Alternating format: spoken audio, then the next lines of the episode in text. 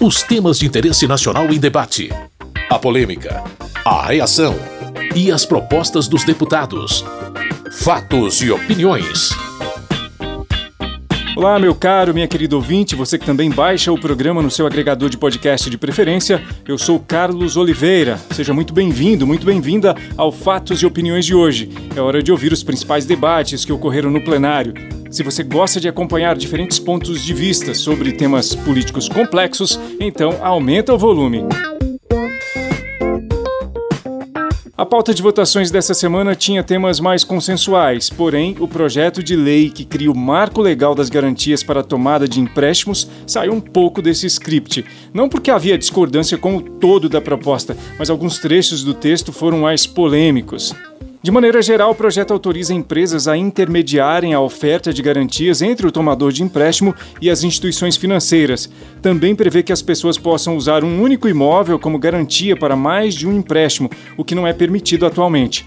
Quem apoiava a proposta dizia que ela vai facilitar e deixar o crédito mais barato. Agora, um ponto bastante questionado foi a autorização da penhora de bens considerados de família, por exemplo, a única casa onde os familiares moram.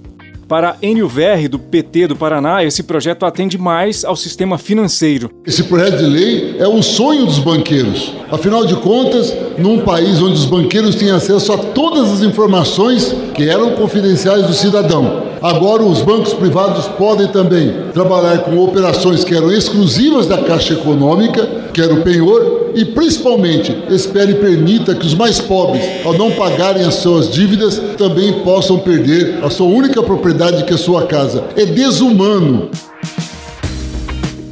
General Peter Nelly, do União Brasil de São Paulo, entende que haverá melhores condições para quem pedir empréstimos. Os juros sobre aquele financiamento vão diminuir, vai exatamente contribuir com aqueles que precisam. Nós estamos tomando uma decisão pelo próprio cidadão. Essa alternativa permite com que os juros possam ser muito menores. E nós estamos partindo do pressuposto que a pessoa humilde não vai honrar com seus compromissos. E não é isso. Nós temos que acreditar que eles vão cumprir os seus compromissos e terão juros menores.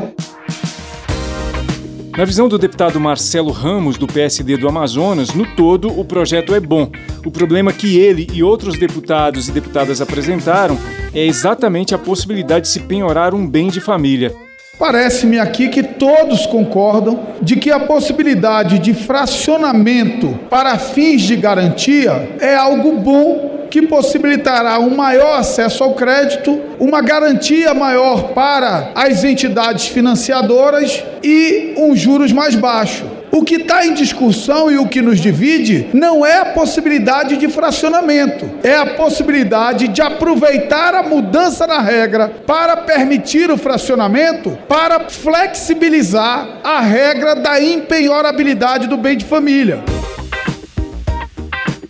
Ao falar sobre esse projeto que cria o marco legal das garantias para tomada de empréstimos, Samuel Moreira, do PSDB de São Paulo, previu resultados positivos da política. Ela permite o aumento de crédito e diminuição de juros porque nós vamos poder agora, a partir da aprovação desse projeto, criando-se uma instituição, fazer com que o mesmo imóvel possa obter vários créditos na medida do seu valor, proporcional ao seu valor. Não como hoje, você tem um imóvel e tem que ceder o imóvel para a garantia, independente do valor do crédito que você vai obter. A estratégia é essa, ela é boa no sentido de melhorar as condições de crédito, dar mais garantias, que é isso que faz com que diminua os juros.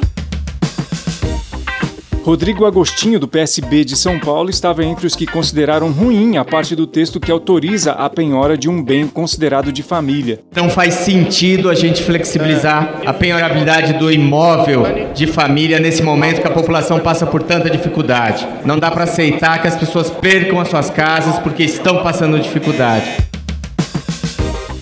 No entendimento de Sérgio Souza, do MDB do Paraná, esse projeto vem num momento muito propício, inclusive para o agronegócio. Ele traz alternativas de redução de custo, de redução do custo da tomada do crédito, mexendo com as garantias.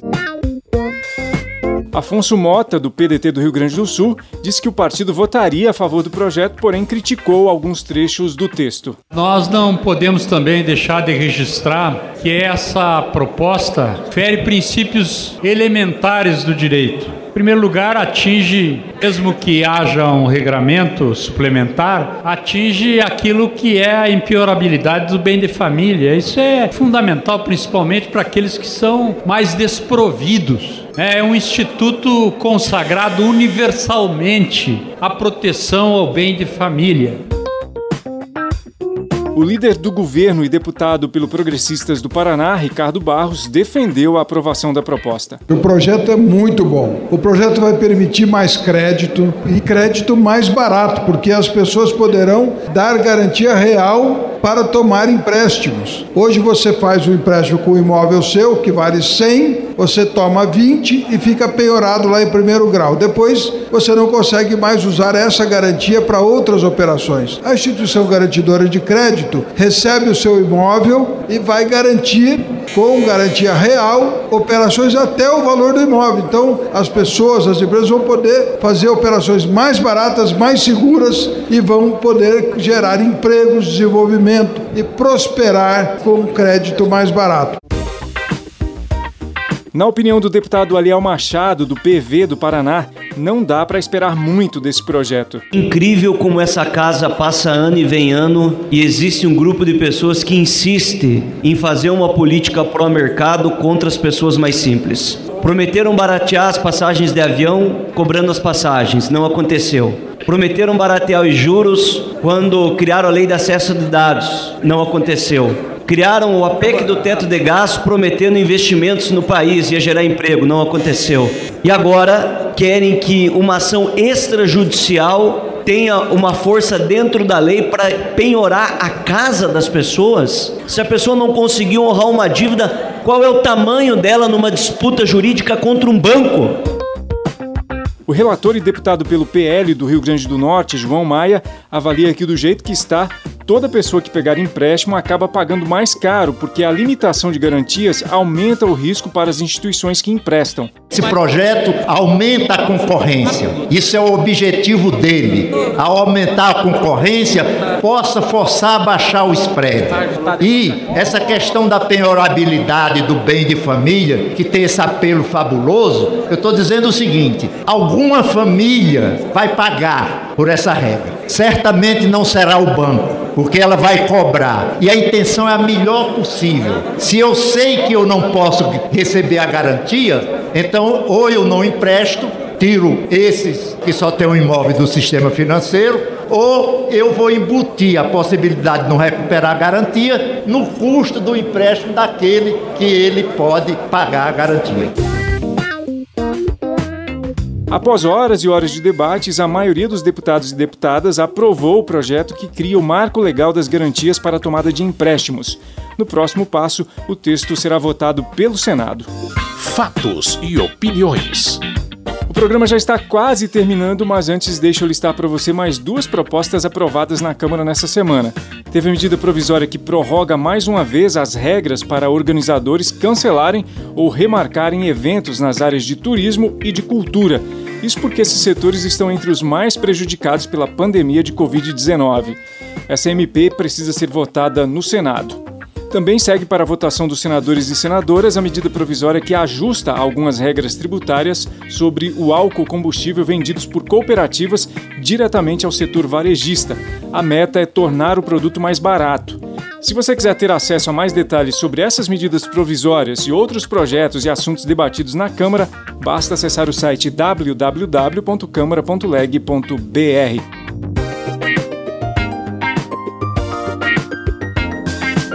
Com sonoplastia de Tony Ribeiro, esse foi o Fatos e Opiniões de hoje. Muito obrigado pela sua audiência, você que nos acompanha aqui pelo rádio ou que baixa o programa no seu agregador de podcast preferido. Na semana que vem tem mais. Até lá. Fatos e opiniões. Os temas de interesse nacional em debate. A polêmica, a reação e as propostas dos deputados. Produção e apresentação: Carlos Oliveira.